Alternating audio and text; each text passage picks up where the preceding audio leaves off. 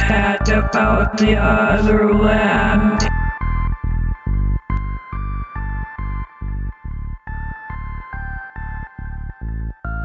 Hallo und herzlich willkommen beim Otherland Podcast.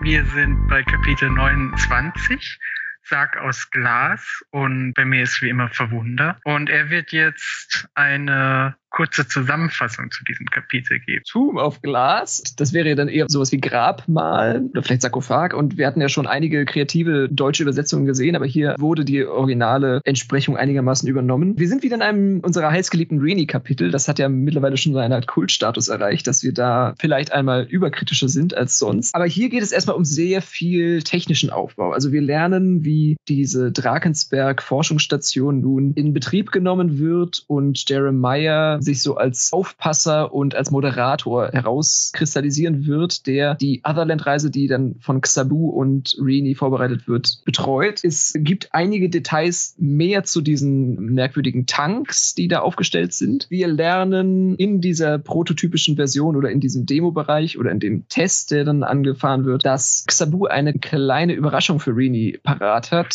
weil er ihr sein Abschlussprojekt zeigen möchte. Diese Zeremonie wird je unterbrochen von einer Durchsage von Martin Martin, dass Singh, der Hacker aus dem Altenheim, bald soweit sein wird, dass der Besuch des Otherland-Netzwerkes durch seinen Hack anstehen kann. Und zwar dann schon morgen. Also da wird dann zum Schluss ein Countdown-Element eingeführt. Aber wir gehen wieder zu Anfang zurück und wollen hören, was äh, Helge Raxe zum Netfeed zu sagen hat. Genau, ein weiteres Countdown-Element. Das ist ein Netfeed aus der Sparte Unterhaltung. Es geht um eine Kunstfilmregisseurin, die mit einem renommierten Preis ausgezeichnet wird. Diese Auszeichnung ist kontrovers. Ihr Film zeigt vier Stunden lang Dämmerlichtseffekte und Töne unterhalb der menschlichen Hörschwelle. Die Filmkritik war sich einig, dass dieser Film bei der konservativen Jury eher nicht so gut ankommen würde, aber hat sich offensichtlich geirrt. Und da kommt ja auch so ein bisschen das raus, was Kunstsoziologie ja in Teilen auch schon vorhergesehen hat, nämlich dass sich die Fiktion quasi der Lebensrealität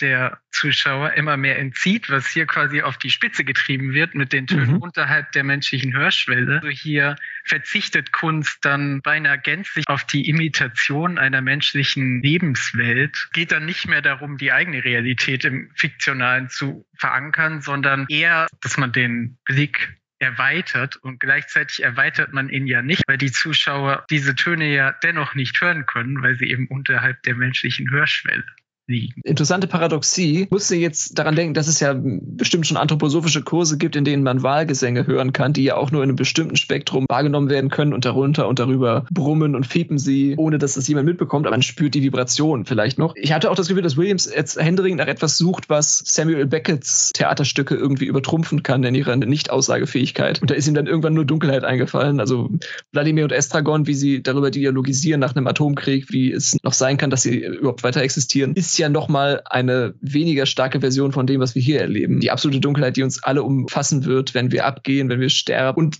das wird eben unterbrochen von einem Zeitsprung. Genau, du hast gesagt, zwei Countdown-Elemente. Also einmal habe ich das auch so wahrgenommen, dass wir jetzt ohne Erklärung einfach das Resultat vor den Latz geknallt bekommen, dass jetzt Elektrizität verfügbar ist in diesem Hangar oder in diesem Bunkerbetrieb des Militärs. Uns aber etwas vorenthalten wird, wie das genau zustande gekommen ist. Also ich habe so verstanden, dass es dann um ein Peer-to-Peer-Verfahren auf die Stromleitungen angewendet wird und dadurch erhalten sie Strom, ohne dass jemand zurückverfolgt verfolgen kann, wohin dieser Strom letztendlich fließt und wer den verbraucht. Ich habe aber keine Ahnung von der technischen Machbarkeit, ob das nur so ein Hirngespinst von Williams ist oder ob das tatsächlich funktionieren würde. Zwischen zu viel erklären und zu wenig erklären. Also es ist manchmal befriedigend, was er so herbeifantasiert oder herbeifiktionalisiert. Dann wünscht man sich an manchen Stellen doch noch eine ernsthaftere Erklärung der Probleme und dann wird man enttäuscht. Also das ist so Hit and Miss, würde ich sagen, was so diese Deutung angeht. Ganz bemerkenswert fand ich dann in diesen Anfangspassagen auch auch noch, dass Singh dann nochmal mit Rini kurz äh, Rücksprache hält und dann Rini meint, she definitely wanted and needed to stay on the old man's good side. She thanked him and Martin again and let them disconnect. Hat dann darauf angespielt, dass sie weiß, wie sie mit alten Männern umzugehen hat, nachdem sie Long Joseph dazu überreden konnte, Himmelfahrtskommando zu folgen, dass, dass sie sich praktisch äh, über ihn stellen darf, was die Entscheidungsgewalt angeht. Und dass wir das jetzt hier auch im Verhalten von Singh sehen. Bloß nicht den alten Mann verärgern, scheint so ihr Lebensmotto zu sein. Sie kommt anscheinend gut damit durch. Singh ist auch so der Einzige, der jetzt noch so über Rini zu stehen scheint, was die Befehlsgewalt.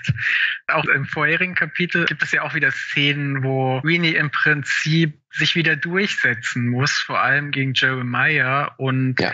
eigentlich ihre Legitimation mittlerweile so ein bisschen bröckelt. Also Jeremiah lässt sich nicht mehr so ganz leicht in die Schranken weisen. Joseph sowieso nicht. Da ist dann auch nochmal die Frage, ob das gegebenenfalls sich noch rächen wird. Auch guten Grund dazu, zumindest Jeremiah, weil Jeremiah hat ja auch nichts davon. Er ist einfach nur die Rechtsnachfolge von Frau van Bleek, die sich etwas ausgesetzt hat, was sie mit dem Leben bezahlt hat. Und Jeremiah ist eigentlich nur aus sehr gutem Willen und ein bisschen auch einer Sackgassensituation dann hingetrieben worden. Das ist natürlich auch ein Geschädigter, nicht sein Plan. Ich habe auch das Gefühl, er versteht auch nicht so ganz die Zusammenhänge, warum sie jetzt in dieser Militärbasis sind und was das am Ende bewirken soll. Und Weenie strauchelt ja auch selber, versucht Joseph das zu erklären, warum sie jetzt in, in diese Welt rein müssen, weil die gegebenenfalls etwas mit Steven ja, ja. komatösen Zustand ja. zu tun hat und kommen dann auch wieder so ein bisschen zwei. Während sie das dann erklärt, hofft sie so insgeheim, dass es doch tatsächlich so ist. Das haben wir schon mehrmals erlebt von ihr. Also das ist ja so ihr Go-To-Plan eigentlich. Kein Plan B. Und dann geht es in einer langen Diskussion über mehrere Seiten um Gele und um V-Tanks. Ich weiß nicht, wie das übersetzt wurde, einfach wahrscheinlich, genau, einfach wortwörtlich. Ich dachte immer, dass Williams sich hier einfach einen Scherz erlaubt und äh, dieses Gedankenexperiment von Hilary Putnam über das Brain and the Vat, also das Gehirn im Tank, einfach mal wörtlich genommen hat und sich immer stärker mit der Idee anfreunden konnte, dass so ein Mechanismus tatsächlich mechanisch und elektrisch irgendwie irgendwie realisierbar wäre. Trotzdem, dass alles ja mit Strom betrieben wird und auch Gel, das unter Strom gesetzt wird, möglicherweise Sicherheitsrisiken birgt, die schwer wegzuerklären sind. Um das mal kurz zu erklären, in diesem Tank befindet sich im Prinzip Gel, das den Aggregatzustand ändern kann durch unterschiedliche Spannungen und dadurch wird dann diese Sensorik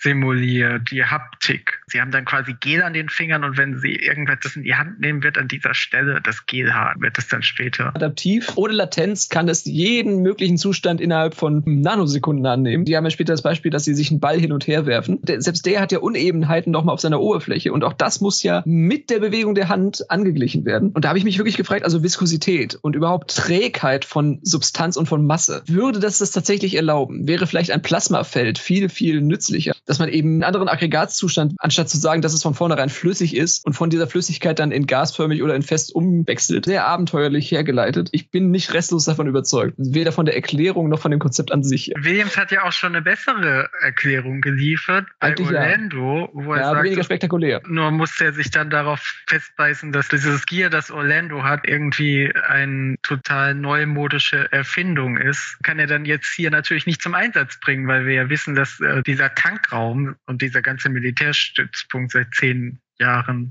leer steht. Ja. Ich weiß nicht, wie bekannt das ist, aber es gibt ja die Folge 100 über die Toteninsel von den drei Fragezeichen, wo die in einen Militärstützpunkt einbrechen, in dem da ganz alte Rechner stehen und die anscheinend noch so viel Leistung in sich bergen, wenn man die irgendwie vernetzt, dass das dann trotzdem noch an die Leistungsgrenze der modernen Rechner rankommt. Aber also das lernen wir später, das ist aber auch Humbug. Ich würde nicht bestreiten, dass es auch Beispiele gibt alter Technik, die haltbar ausgelegt ist und die an Qualitätsstufen sogar noch heutige Sachen übertrifft. Also wenn man an Vinylschallplatten denkt, äh, da gibt es bestimmt immer noch mal Ausnahmen, aber nicht in dem Maß ganz schön waghalsig, das so herzuleiten. Also vor allem von jemandem, der selber in der IT gearbeitet hat, also von Williams, dass er bei Apple Manuals übersetzt und geschrieben hat. Ja, das ist auch so eine Schwierigkeit, glaube ich, war auch so ein erzählerisches Problem, ja. dass er jetzt irgendwie einen Weg finden muss, wie sie diese veraltete Computertechnik nutzen können, wie sie diese Rechenleistung aufbringen können, in der sie überhaupt hier sind. Wenn ja. sie dann so Magnetbänder entdeckt hätten und die wären alle komplett wertlos und die müssten sagen, ja, umdrehen, umdrehen, wir brauchen mehr Gear. Problem geschafft, kann es jetzt nicht so richtig lösen. Gut, das andere Problem war natürlich, dass sie irgendwie verschwinden müssen. Man hat das Gefühl, können da jetzt erstmal parieren, ohne gestört zu werden. Aber ja. diese Lösung des alten Militärstützpunktes, schwierig. So bisschen das Indiana Jones-Gefühl, wenn man dann endlich im Grabmal ist, im letzten Akt des Films und dann entdeckt man überall verborgene Schalter und komische Spikes an den Wänden und rotierende Blätter und alles mögliche, was dann die. Story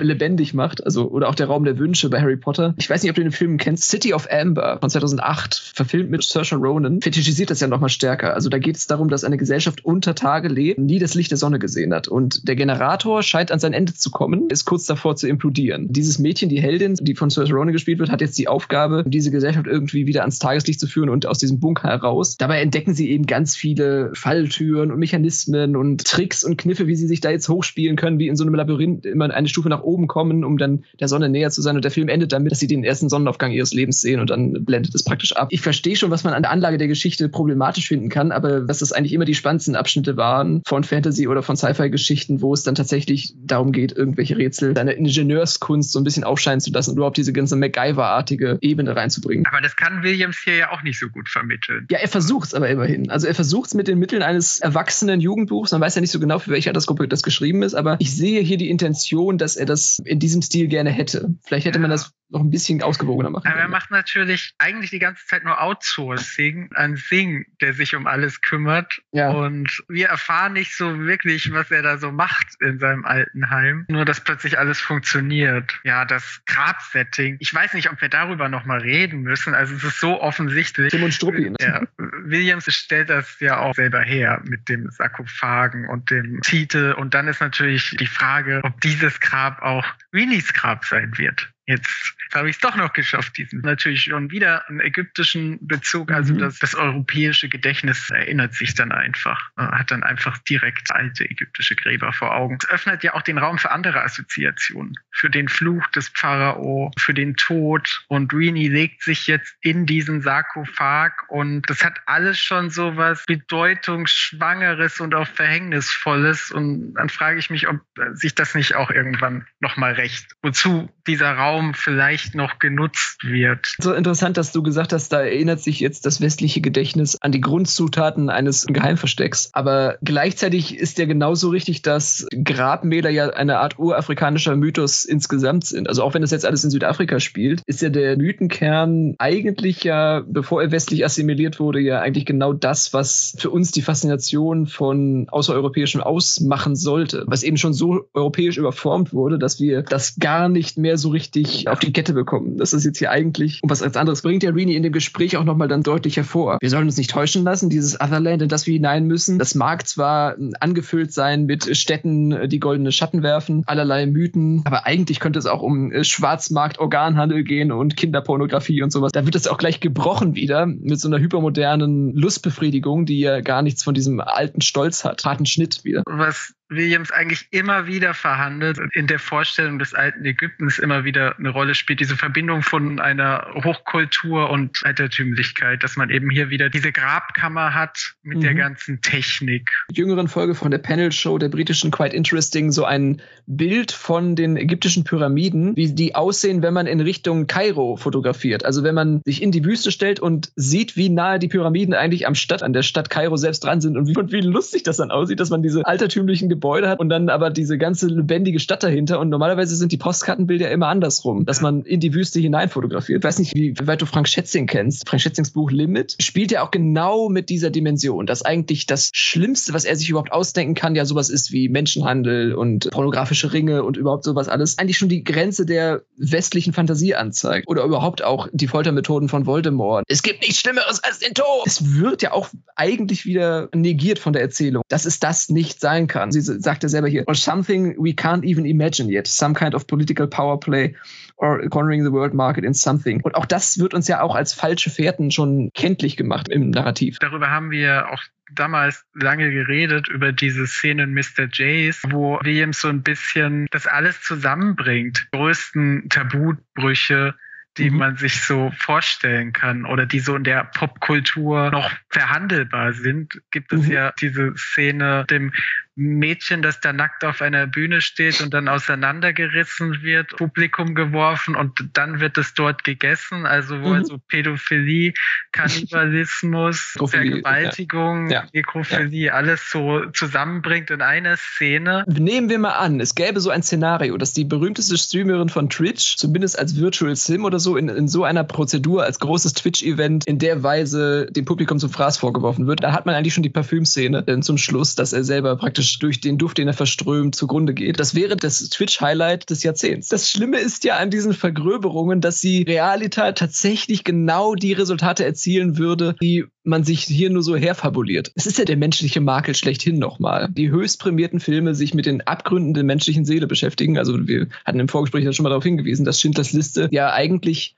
Spielbergs Beweis dafür ist, dass er auch Autorenkino macht, weil allein schon die Schwere des Stoffes diese Gravitas markiert, ohne dass er dann als Filmemacher noch viel drauf schaufeln müsste, spricht ja für sich selbst, sagt man dann. Aber das ist ja eben nicht wahr. Das entlarven wir ja gerade, indem wir so abfällig und abschätzig darüber reden. Aber das nimmt dem ja nichts von seiner Attraktion insgesamt. Dann kommt im Prinzip diese Szene, in der Xabu Uini seine Examenarbeit vorstellt. Das hat so ein bisschen was von der Sprechstunde dann. Und mhm. äh, endlich kommt das mal wie. Ist auch schon gefragt, ob das überhaupt noch mal zur Sprache kommt. Xabu erwähnt das ja relativ am Anfang, ich glaube Kapitel 13 oder so mal. Ja. Dann nie wieder. Und jetzt hat er es irgendwie auf einen USB-Stick geladen, was dann wieder weniger nachvollziehbar ist und hat es mitgebracht, um mhm. es Uini hier zu zeigen. Xabus Plan war ja so ein bisschen die Heimatwelt seines Volkes, also der Sun, nachzubauen in VR, wie so eine Art Museum zu verwenden, aber eben auch als Rückzugsort für eine Zeit, in der diese Welt eben nicht mehr existiert, die sich dann sein Volk zurückziehen kann. Und wir erfahren jetzt, dass Xabu schon relativ weit ist, spielen da dann ein paar Rituale durch, relativ viel Zeit, ja, diese Liebesthematik. Mhm. Ganz subtil am Rande, ja. Indem sie in den Sims von Mann und Frau sind. Ich fand das trotzdem ganz schön, auch wenn ich nicht weiß noch was darüber sagen soll. Es ist sehr atmosphärisch. Gleichzeitig hatte ich das Gefühl, wie diese Dringlichkeit der Situation, da wirkt es natürlich auch ein bisschen deplatziert. Da habe ich mich gefragt, ob Williams vielleicht so eine, wieder so ein retardierendes Moment einbauen möchte, das mhm. aber ihm aber auch nicht so ganz gelingt. Das ist ja immer das Schönste, wenn man auch Aragon liest, dass die Intentionen klar wie die Sonne durchscheinen, aber die Exekution leider in der dritten wiederholten Metapher stecken bleibt. Also die Ruhe vor dem Sturm ist, glaube ich, schon genau das, was du gesagt hast mit dem retardierenden Moment. Also das ist jetzt Drehbuchschreiber 101 Guide eigentlich, dass man jetzt nochmal wieder zurückfahren muss auf die urtümliche Ebene, aber eben mit der modernsten Technik, mit diesen Retina-Scans auf der Netzhaut. Das Fest am Abend vor der Schlacht. Genau, genau. Man nimmt sich nochmal zusammen, man schwört nochmal alle ein, bevor dann Isengard die Klamm erstürmt. Man trinkt nochmal Seit an Seit, um dann Seit an Seite zu sterben, möglicherweise im Sarkophag. Also allein schon aus diesem erzähltechnischen Gesichtspunkt muss es ihnen vergönnt sein, diese eine Stunde der Eintracht zu haben. Fadet ja auch so auf aus, dass man fast schon meint, dass es ja zum Koitus gekommen sein müsste. Also wenn sie sagt, so zwei Stunden habe ich nicht bemerkt und dann Zeit und Raum vergisst, das ist ja eigentlich die deutlichste Indikation, dass da auch noch mehr vorgefallen ist, als das Narrativ uns jetzt hier mitteilen möchte, dass er durch Rini immer noch limitiert ist. Ob es nicht eben ins Gegenteil umschlägt, dass wir eben meinen, dass es doch etwas zu dick aufgetragen ist. Aber das ist ja bei Xabu normal. Ja, kommt auch nochmal diese Abstrusität der Situation ganz gut heraus, dadurch, dass es eben auf zweiter Ebene eine Sprechstunde ist für eine Examensarbeit ist es nicht wirklich, aber es ist eben im Prinzip das Machtgefälle. Es hinterlässt auch so einen Eindruck, wo man heute sagen würde, hm, das ist ein bisschen schwierig. Sabu sagt ja dann auch noch, dieser Ort ist virtuell heilig, also später soll niemand mehr ja. betreten dürfen, äh, nicht ja. zu seinem Volk gehört. Dann habe ich mich auch gefragt, ob das im Prinzip schon eine Einheiratung Release mhm. bedeutet. Also du hast gerade gesagt, Examensprüfung, ich würde ihn nicht bestehen lassen damit. Vor allem, weil man ja alle möglichen Wissenschaftler immer davor warnt, sich mit ihren Lieblingsthemen so zu äh, identifizieren, dass die kritische Distanz irgendwann komplett flöten geht. Sabu hätte eigentlich mit dem Gegenteil überzeugen müssen. Er hätte ein realistisches Bild der Brutalität des Stadtlebens zeichnen müssen, um zu zeigen, dass er sein Handwerk auch gegen seine eigene Intuition beherrscht. Also das ist ja genau das, was Wissenschaft voraussetzt oder auch was Könnerschaft zeigt, dass man eben nicht immer nur seinen eigenen Garten oder seinen Hinterhof rekonstruiert und Vorurteile bestärkt. Es ist immer ein schmaler Grad zwischen sich ein Thema in Produktion aktiverweise aneignen, dass sich das Thema die wissenschaftliche Methode aneignet, was dann nicht mehr so gut ist. Wenn das jetzt von jemand anderen als Xabu so entworfen worden wäre, mit einem Szenario, das eben im genauen Gegensatz zu dem steht, was es ermöglicht, also die Technisierung der Welt, die es ihm möglich macht, in diese archaische Welt zurückzutreten, ist ja genau der Gegensatz der Opposition, für den man das ja alles dann macht der Aufwand sich dann auch rechtfertigt in gewisser Weise. Und äh, von diesem Gesichtspunkt finde ich das auch forschungstechnisch weiterhin interessant, aber man darf es eben nicht Xabu in die Hände geben. Xabu ist jemand, der ist kontaminiert von diesem Thema, fast schon besessen davon, zu seinem Recht zu kommen, auch historisch. Also die besten Argumente für solche Szenarien habe ich immer von Menschen gehört, die kritischer gegenüberstehen und eben nicht involviert sind und eben nicht befangen sind. Wie kannst du nur anders als gegen die Verstädterung der Steppe oder gegen die äh, Eingliederung der Urmenschen in die Normalbevölkerung demonstrieren? Das ist ja eine Nulloption eigentlich. Vielleicht von Williams ein bisschen komisch, dass er im Prinzip sagt, die Technik des Kolonialherrn wird dann im Prinzip für den Wiederaufbau verwendet. Auch ein bisschen was von, ja, ja. ja, wir versklaven die alle erst, machen wir aber schöne Reservate. Ein Last Resort, genau. So ist es ja auch adressiert. Eine Kritik, die man so an Williams üben könnte, wenn man diese Szene liest, was eigentlich ja. die Idee dahinter so wirklich ist. Genau, genau. Aber er würde die UNO Reverse Card spielen und würde sagen, ja, genau, das ist ja meine Absicht gewesen. Ich will zeigen als weißer Mann, dass ich es nicht beherrsche, Sabu in einen Kontext zu setzen, der ihn nicht als klischierte Figur darstellen lässt. Also da hätte es Williams sehr einfach, glaube ich, das irgendwie abzuwiegeln, aber würde dann eben die Qualität seines Werks herabsetzen damit. Was man vielleicht auch noch sagen kann, ist, dass Sabu, wie du schon angedeutet hast, in dieser Szene auch reflektiert, dass er sich verändert hat, dass er so eine Art Mischwesen geworden ist, kann man vielleicht ganz vorsichtig sagen, auch nicht zurück kann zu seinem Volk, sondern eben jetzt diese teilurbane Figur ist, regelmäßiger Wechselwirkung, auch mit der goldenen Stadt. Und da könnte man auch wieder den Bogen zu Orlando schlagen, der das ja auch im letzten Kapitel an sich gemerkt hat, dass der Gegenstand im Prinzip zurückwirkt und äh, die Figuren verändert. Noch ein bisschen zu früh in der Geschichte, oder? Also für den ersten Band würde ich das in Rechnung stellen, dass das genau diesen Effekt haben soll, aber die Serie geht ja noch drei Bände weiter und wenn der Umschwung zu früh kommt, wenn Sam zu viele Frodo-artige Qualitäten in sich aufnimmt und dann schon sehr früh bemerkt, dass er ein, Mischwesen ist und nie wieder zurück kann in seine alte Welt und eben mit den Elben hinwegsegeln muss später. Gut, wenn das schon vorbereitet wird erzählerisch, aber ich hätte mir gewünscht, dass Williams hier noch ein bisschen das noch langsam langsamer hätte aufbauen sollen. Ähm, aber es ist auch schwierig, so eine Szene reinzuquetschen. Da, da muss ich dir recht geben. Da kommt ja auch nochmal so das durch, was wir auch schon mal gesagt haben, dass Xabu und Orlando Rini etwas voraus haben, dadurch, dass sie jünger sind und unerfahrener mhm. und sich besser auf zum Beispiel Treehouse einlassen können, sie am Ende möglicherweise zu besseren Netrunnern oder so macht. Das wird man dann noch sehen, dass Rini möglicherweise schon gerade durch ihre wissenschaftliche Ausbildung dann blockiert sein könnte. Es gibt ja im Deutschen die wunderschöne Redensart, dass man päpstlicher als der Papst sein kann. Und das deutet ja auch darauf hin, dass die Eiferer bestimmter Prinzipien oder bestimmter Weltauslegungen es eigentlich leichter damit haben, neue Maßstäbe oder Kriterien einer Welt zu adaptieren. Also das, was Xabu in der Wildnis zu, im Überlebenskampf geholfen hat, kommt ihm jetzt extrem zu Pass, obwohl die technologischen Parameter einmal komplett verdreht sind. Dieser Wechsel, das finde ich auch nochmal sehr angenehm. In gewisser Weise angenehm, aber in gewisser Weise auch belastend für das Narrativ, dass eben, ich hatte gerade schon mal mit Sam und Frodo jetzt hier immer wieder so eine Rückspiegelung passiert. Ich weiß nicht, wie viele Lesarten es da gibt, aber ob, äh, ob es auch eine gibt, in der Frodo und Sam eine liebespaarartige Beziehung aufrechterhalten, so wie sie jetzt zwischen Xabu und Rini schon mal vorbereitet ist. Ist das eigentlich mal angedacht gewesen, dass es da auch eine innigere Beziehung gibt, die über dieses Knecht- und Meisterverhältnis hinausgeht? Ich weiß nicht, ob es bei Tolkien angedacht war. Im Fandom ist das eine legitime Auslegung. Ich weiß nicht, ob Williams sich damit so einen großen Gefallen getan hat, äh, das schon so früh so eskalieren zu lassen, dass er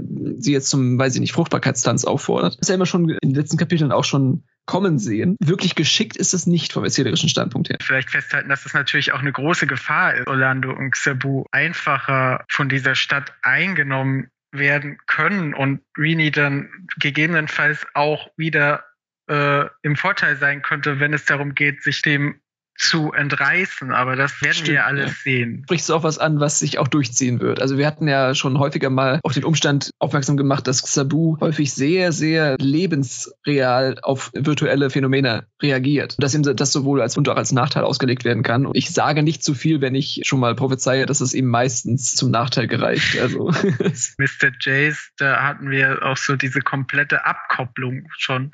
Ja, und das war niedrigschwellige VR. In Otherland ist es dann alles nochmal hundertmal realer. Also so endet jetzt der Tanz und auch das Kapitel, würde ich mal sagen. Da gibt es noch so einen kleinen Nachklapp. Und das hatten wir schon in der Inhaltsangabe erwähnt, dass jetzt auf die Tube gedrückt wird. Nach der maximalen Entschleunigung wird jetzt die Beschleunigung folgerichtig forciert. Eine Art Ultimatum gestellt. Also wir haben vielleicht keine andere Chance mehr. Wir haben natürlich auch schon viel besprochen, weil sich der Plot schon lange auf so eine Situation hin entwickelt, wird Williams es schaffen, noch ein Kapitel zwischen uns und das Otherland zu bringen. Das nächste Kapitel dann tatsächlich das sein, in dem wir diese Welt auch mal sehen. Ja, be careful what you wish for. Ich muss sagen, dass es Abschnitte gab in Band 2 und 3, in denen ich mir mehr Wirklichkeitskapitel gewünscht hätte und umgekehrt dein Heißhunger auf die Virtualität jetzt orthogonal dazu steht, zu den Wünschen, die du vielleicht später haben werden wirst.